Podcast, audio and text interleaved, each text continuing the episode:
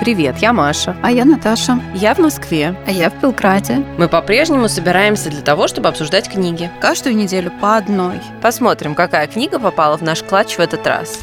Мы сегодня обсуждаем роман «Убить пересмешника». Пересмешник – это птичка. Птичка, да американская писательница Харпер Ли, написанный в 1960, по-моему, 61 году, а речь идет о событиях 1930-х годов. Надо еще сказать, что это дебютный роман Харпер Ли, который сразу просто ее сделал очень известной.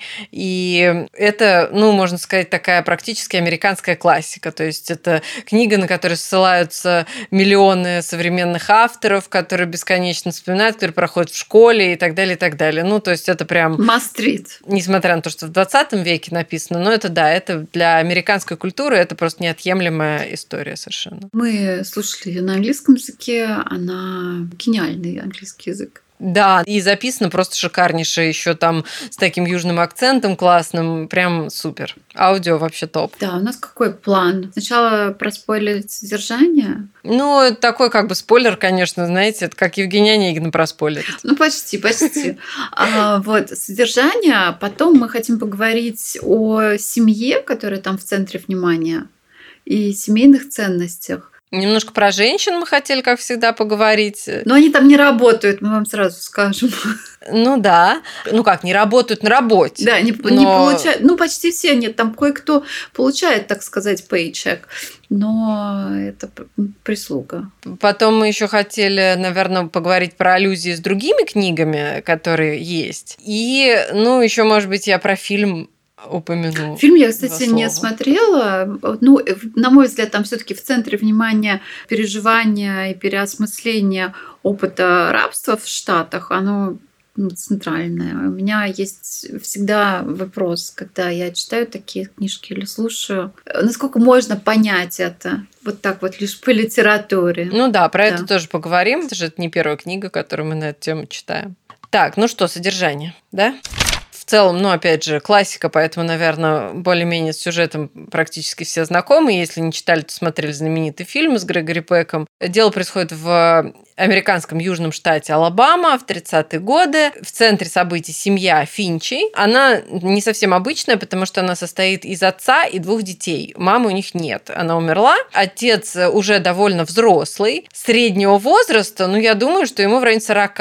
Ну, 50. Под конец уже говорится, что ему, ну, 50 там где-то упоминается. Ну, в общем, да, уже он не очень молодой, несмотря на то, что у него довольно маленькие дети, потому что главной героиня этой истории от лица, который ведется повествование в начале книги книги 6, в конце 8, а ее брату от 10 до 12. По-моему, ему в конце уже 13, да, или там 13. Что обсуждается, ну, там что 13 такое. или 14 обсуждается, а у них 4 года разница. И получается, ну, по сегодняшним-то меркам не такой уж он и э, старый отец, потому что если ему старшему ребенку там 14, когда ему 50, ну, нет, нет, не такое но просто это и сейчас, кстати, так, что если ребенку там, э, допустим, он будет в каком-нибудь там втором классе, ему там 6, а отцу 50, то на родительских собраниях, скорее всего, он будет не самым молодым, скажем так. То есть явно большинство родителей будет его младше. И это как бы описывают дети, они это тоже чувствуют, что у них отец отличается от других отцов.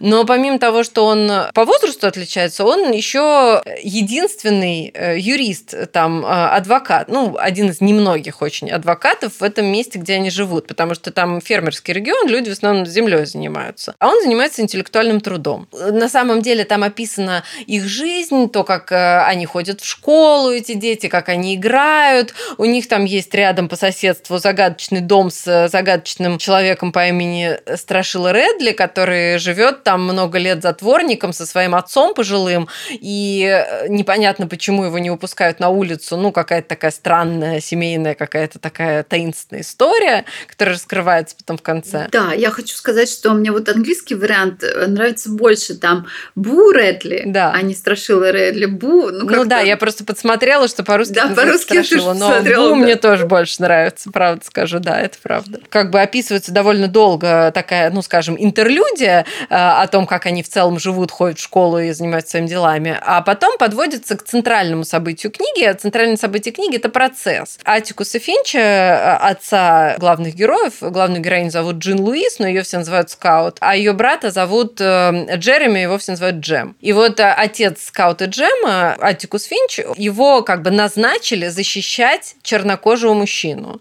которого обвиняют в изнасиловании белой девушки. И, ну, время такое, что совершенно всем очевидно, что слово черного против слова белого это всегда как бы черный всегда проигрывает.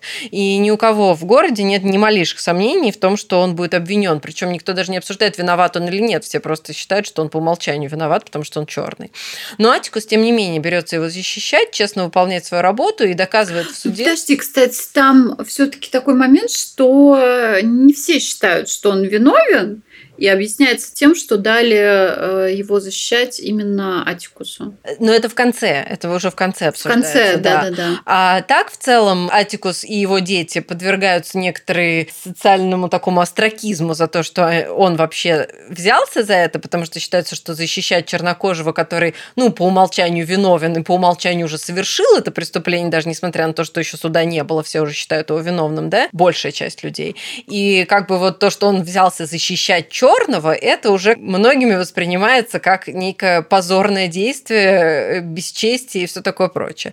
Но тем не менее, Атикус Кстати, считает, не просто защищать, а вот именно э, ну, в честную защищать и пытаться его защитить. Да, да, Потому именно, что если да, бы он делал пытаться. это формально, всего скорее не было бы никаких претензий общества к нему. Атикус берется за дело всерьез, и, ну и на самом-то деле дело несложное, потому что нету ни малейших доказательств вины этого чернокожего молодого мужчины, и более того, есть э, прямые доказательства того, что он этого не делал, которые Атикус все в суде и привозят. Тем не менее, присяжные все равно признают его виновным, и его сажают в тюрьму. Атикус подает на апелляцию, но пока все ждут этой апелляции, молодой человек, этот э, чернокожий, совершенно отчаявшись и в полной уверенности, что ничего не получится, делает отчаянную попытку сбежать из тюрьмы, и его, естественно, при этом убивают. Ну, кстати, и меня как-то я не до конца поняла, точно ли там была попытка побега, или они его убили? Нет, нет, бы? была. Он пытался через Была. забор перелезть, да, и он пытался перелезть через забор, и его предупреждали, ну, то есть там было несколько предупредительных выстрелов в воздух. Это уже из рассказ о том, как это было, а потом о том, что в нем было очень много пуль. Ну, в общем, я как бы не до конца вот уверена. По крайней мере, со слов Аттикуса, он пытался сбежать. Несмотря на то, что Аттикус проиграл в суде, формально говоря, э, потому что присяжные просто не осмелились признать чернокожего невиновным. Э, Тем не менее, всем, кто присутствовал в зале суда, и всем, кто об этом слышал и так далее, было совершенно очевидно, что он невиновен. И что виновен на самом деле тот белый человек, которого его обвиняет, Боб Юэлл. Это городской пьяница, э, который обвинял его в изнасиловании э, своей дочери. В суде Боб Юэлл был совершенно дискредитирован, несмотря на то, что его формально никто ни в чем не обвинил, а формально обвинили чернокожего. Чернокожий был всем очевидно невиновен, а Боб Юэлл э, был полностью в суде дискредитирован, и всем было понятно, что он лжет. И э, у него и так, собственно говоря, репутация была достаточно паршивая, а тут она окончательно пострадала, никто не хотел брать его на работу, все к нему относились с полнейшим презрением и так далее, и так далее. И он э, обвинил во всем этом Аттикуса и поклялся ему отомстить. Поскольку человек он был достаточно трусливый, напасть на самого Аттикуса у него смелости не хватило, поэтому он решил напасть на его детей. И действительно, ночью он на них напал и чуть их не убил. Совершил покушение на них, вот на двух маленьких детей, но им повезло, потому что это было около их дома, и вот этот вот их таинственный отшельник-сосед, которого они на самом деле никогда не видели, хотя знают о его существовании, пришел им на помощь и убил Боба Юэлла и спас их. И, ну и, собственно, вот на этом книга и заканчивается. Можно еще потом немножко обсудить о том, почему она так называется. Там все-таки вот этот момент равноправия довольно сильно Да, обсуждается. да, да, Что да, такое конечно. демократия, что, чем она является, чем она не является, и как люди к ней относятся, и насколько они согласно этой демократии живут. Но там на самом деле очень забавный момент, потому что как раз вот в том, что касается Гитлера, да, потому что это как раз 30-е годы, Гитлер пришел к власти, появляются новости о том, что он начинает сажать евреев в концлагеря и преследовать их и так далее, и происходит очень смешной диалог в школе, когда учительница объясняет ученикам, что вот они живут в демократии, и в их прекрасной стране Америки никто не никого не дискриминирует, и вообще э, все люди равны, и все любят друг друга, и она даже представить себе не может, чтобы американцы могли кого-то ненавидеть или там кому-то плохо относиться по национальному признаку. При этом параллельно происходит вот эта жутчайшая история с э, вот этим судом. Даже и... не столько параллельно, а сколько эта же учительница была на этом да, суде. была на этом суде. И она выходила прямо из зала суда. Да, и говорила, что она не, не может понять, как можно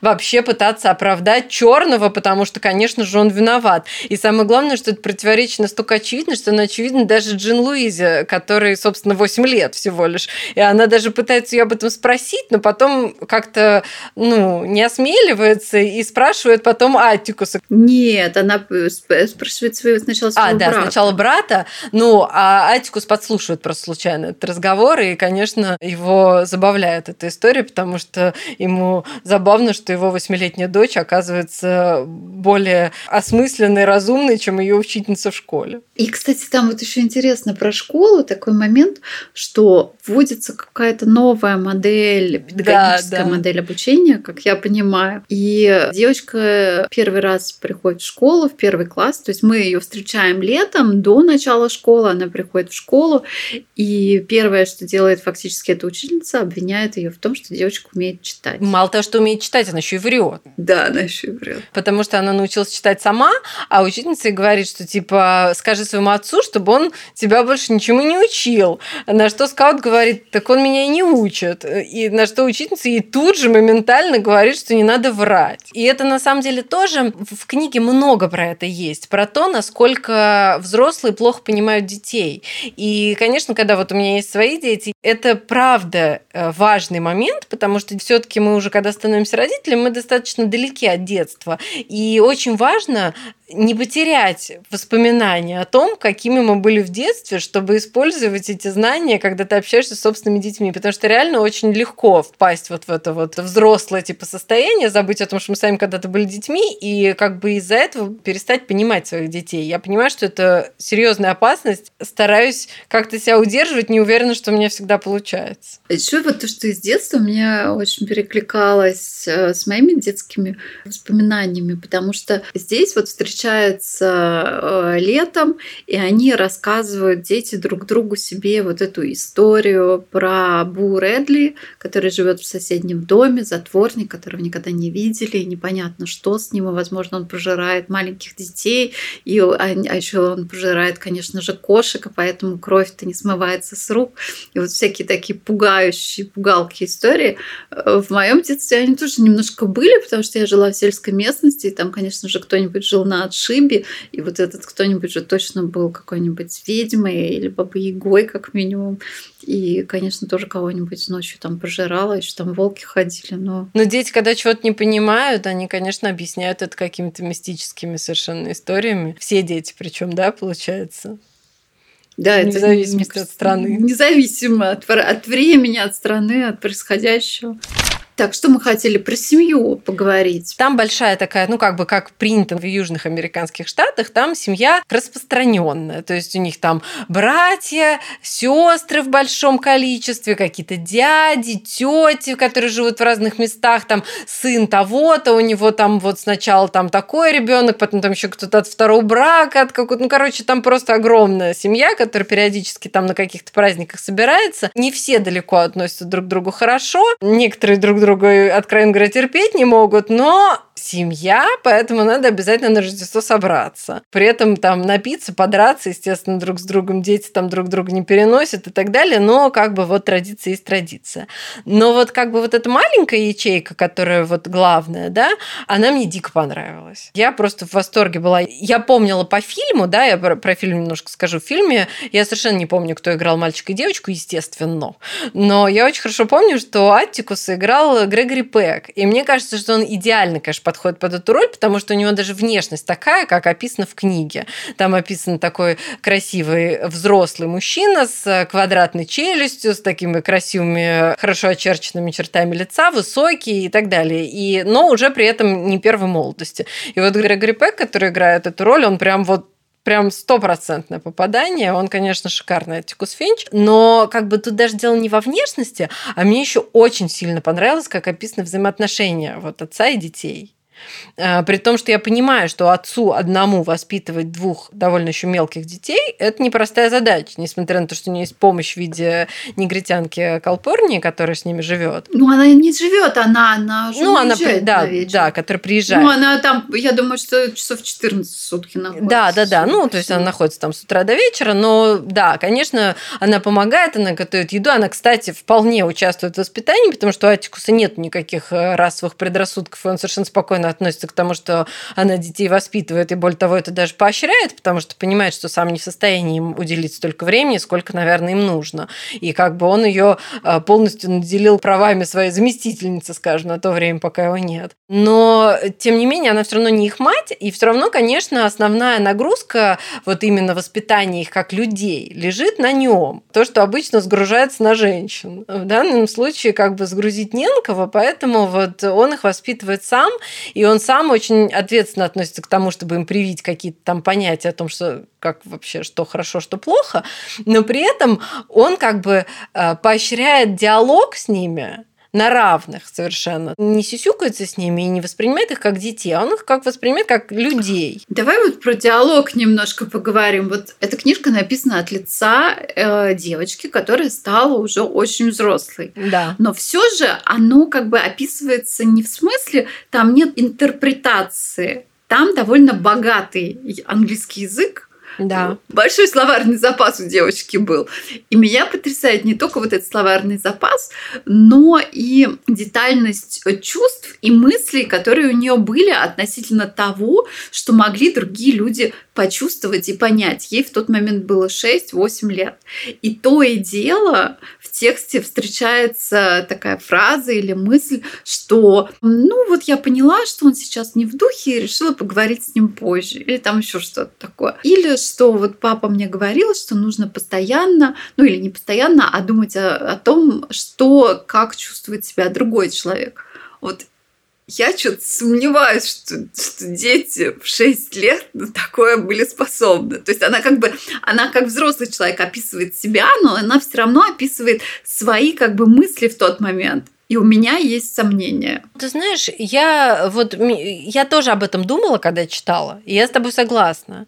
Но я честно скажу, что поскольку мне очень понравилась книга, и поскольку мне кажется, что описано все очень классно, я решила, что я спешу это на некое творческое допущение и не буду на эту тему заморачиваться. Да, но я-то думала, а что это мы годами ходили к психотерапевтам, а тут в 6 лет все. Да, ну да, в 6 лет. Я причем даже на самом деле более того скажу, что я, например, не очень себя помню шестилетней. Конечно, я она... не помню себя и двадцатилетней тоже. Ну да. Нет, ну просто я имею в виду, что да, она описывает, конечно, у нее там, ну, это такое яркое событие, очень вот этот суд, который она описывает, но она довольно подробно описывает свою ежедневную жизнь с, с учетом того, что ей на момент, когда она пишет эту книгу якобы, да, что она уже взрослая, возможно, пожилая женщина, я не уверена, что она может это так помнить, вот, свои 6 лет, 6, 7, 8.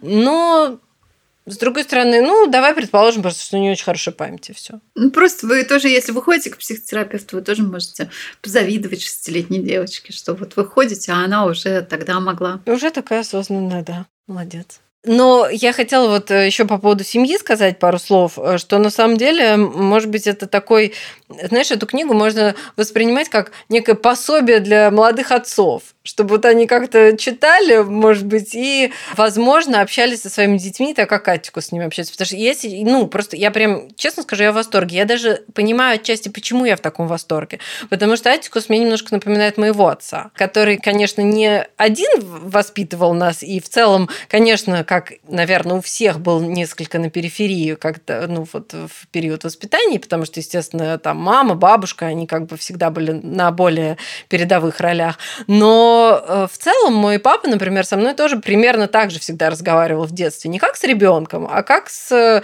равным. Объяснял мне какие-то вещи. Я некоторые из его объяснений помню до сих пор. И это очень круто, когда есть такой человек в твоей жизни, на которого можно ориентироваться. Потому что тут еще очень важно, на самом деле, как дети относятся к этому, ну, ну, к Атикусу, они же, несмотря на то, что он не говорит им там, идите делайте уроки, мойте уши, ешьте кашу. У него для этого есть колперня. Он нанял человека, который их моет, ну, как бы следить за тем, чтобы они были, ну, относительно чистенькими. Относительно. Но там вообще все это, да, относительно. Но я просто к тому, что несмотря на то, что он не присутствует с ними каждую секунду, они настолько его уважают, что Джем готов даже рискнуть своей жизнью. Там в один момент не буду описывать долго, но, в общем, он готов даже рискнуть жизнью, лишь бы отец не был в нем разочарован и не ругался на него. Ну, я считаю, что это круто. Мне кажется, что Атикус Финч идеальный отец. Мне было более интересно, наверное, вот этот э, момент, поскольку это 30-е годы, есть какая-то смена, можно так сказать, может быть, парадигмы какой-то, какой должна быть женщина, какова ее роль в семье. И складывается впечатление, что Луиза не будет такой леди условно или так себя вести, как, например, ведет себя ее тетя, или, возможно, вела себя ее мать. А, кстати, по поводу тети я еще тут подумала, знаешь, прикольный момент, потому что когда приходит тетя, это очень забавно. Она такая приходит, знаешь, как такая э, злая мачеха. Причем она сама ее никто не звал, на самом деле, особо. Она сама заявляется к ним домой, потому что она решает, что Аттикус воспитывает детей, а прежде всего Джин Луизу неправильно. Надо как-то, в общем, наставить ее на путь истины, сделать из нее нормальную девочку и в целом целом взять ее в свои руки, потому что явно он делает что-то не то. Слушай, а вот она появляется, и у меня сложится впечатление, что она появляется прямо накануне этого судебного да, процесса, да, да, да, и что да. ее появление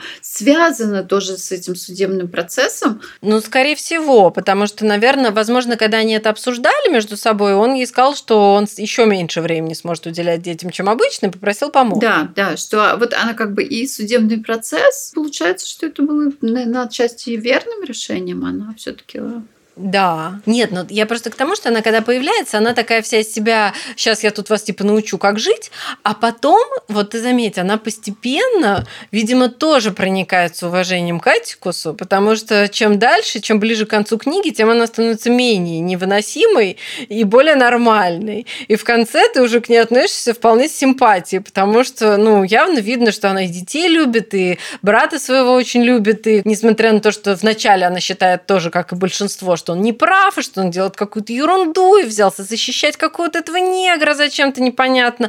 Но в конце она настолько проникается к нему, как мне кажется, уважением, что она уже на его стороне полностью.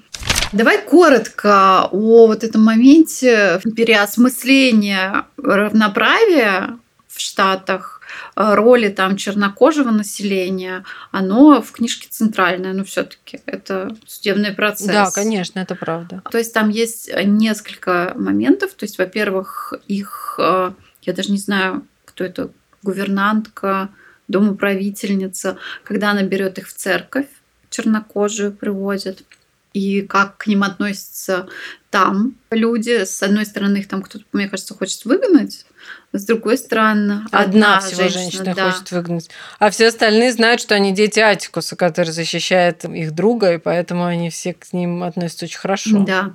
И плюс там вот виден э, вот этот вот раскол жителей э, этого комьюнити внутри. То есть явно кто-то все еще э, считает, что разделение должно быть жестким и четким, и чуть ли там не куклу клан, ну, ну Атикус говорит, что куклу клана уже много лет нету, а это просто просто люди приехали тут. Да, и просто убивают. Да, просто хотят убивать. Да. Но, слушай, там есть совершенно пророческая фраза. И я еще когда ее услышала, я прям поразилась, потому что книга написана не сейчас, книга написана в 60-х годах, когда все было совершенно еще по-другому, чем сейчас. И Атикус говорит своим детям, что вот мы сейчас делаем вот эти вот глупости, да, ведем себя неправильно, и мы точно за это заплатим. Я надеюсь, что это будет не на вашем веку. И как бы вот. Читайте эту книжку, есть о чем задуматься, и главное, наслаждаться, можно наслаждаться прекрасным языком. И я думаю, что на русский она должна быть тоже очень хорошо переведена. Да, я тоже думаю, что она на русский переведена хорошо. Книжка классная. Мы обсудили какую-то, ну, в общем, небольшую часть, там еще на самом деле много всего. И вообще не зря она столько лет является бестселлером. Она реально очень крутая. Читайте. А, кстати, про пересмешника. Раскроем тайну, почему книга так называется. Детям в какой-то момент на Рождество дарят ружья игрушечные, и они начинают стрелять, и Атикус им говорит, я вам, конечно, скажу не стрелять ни в какие одушевленные предметы, но я прекрасно понимаю, что вы все равно будете стрелять по птицам. И единственное, по кому нельзя стрелять, это по пересмешнику, потому что пересмешник певчая птица, и грех его убивать. Пересмешник – это такой символ красоты и беззащитности. И потом в конце конце, когда происходит вот эта вот э, финальная сцена, когда детей спасает их сосед, вот этот он, ну, как я понимаю, он не совсем нормальный, но при этом вот он инстинктивно бросается защищать детей. И там происходит такое обсуждение, стоит ли говорить об его участии в этой истории. И взрослые решают, что не стоит, что не надо его э, подвергать даже любви всенародной, там, потому что э, ну, шериф говорит, что все, все женщины бросятся его сразу там благословлять, все начнут к ним приходить в гости, требовать будет там общаться с ним, тортиками задаривать. Ну, то есть они приходят к выводу, что он настолько, ну, хрупкий человек в психическом плане, что для него это будет ужасным стрессом. И что вот это вот сделать с ним, это все равно, что убить пересмешника. Спасибо, что дослушали до конца. Подписывайтесь на наш телеграм-канал, который тоже называется «Книжный клатч». Ждем вас на следующей неделе.